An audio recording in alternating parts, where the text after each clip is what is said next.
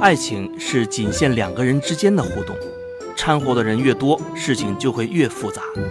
可是有些时候，我们却身不由己地掺和了进去。非常闺蜜，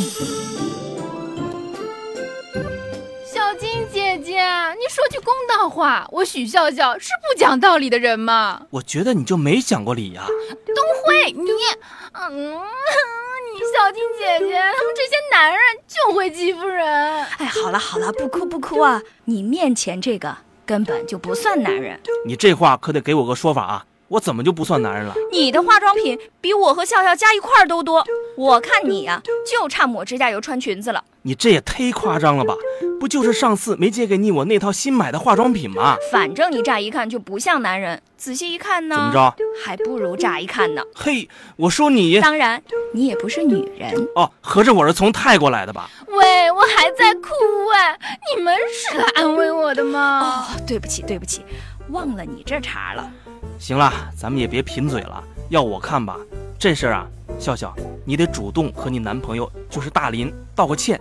为什么呀？我不就是和我前男友一起吃了个饭吗？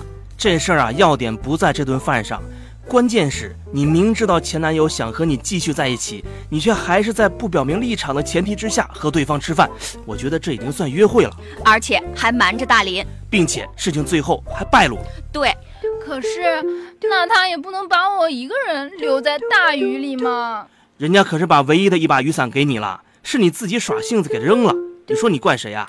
但我觉得大林确实不该把笑笑一个人丢下不管。就是嘛，我最气的就是这一点。实在不行就分手，我又不是没人要。哎哎，你这话说的太没品质了。不过呢，以你的条件，确实能找到更好的。你们俩这是琢磨什么呢？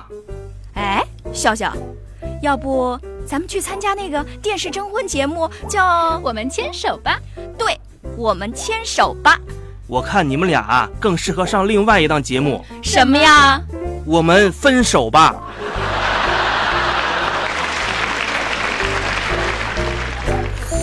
非常闺蜜。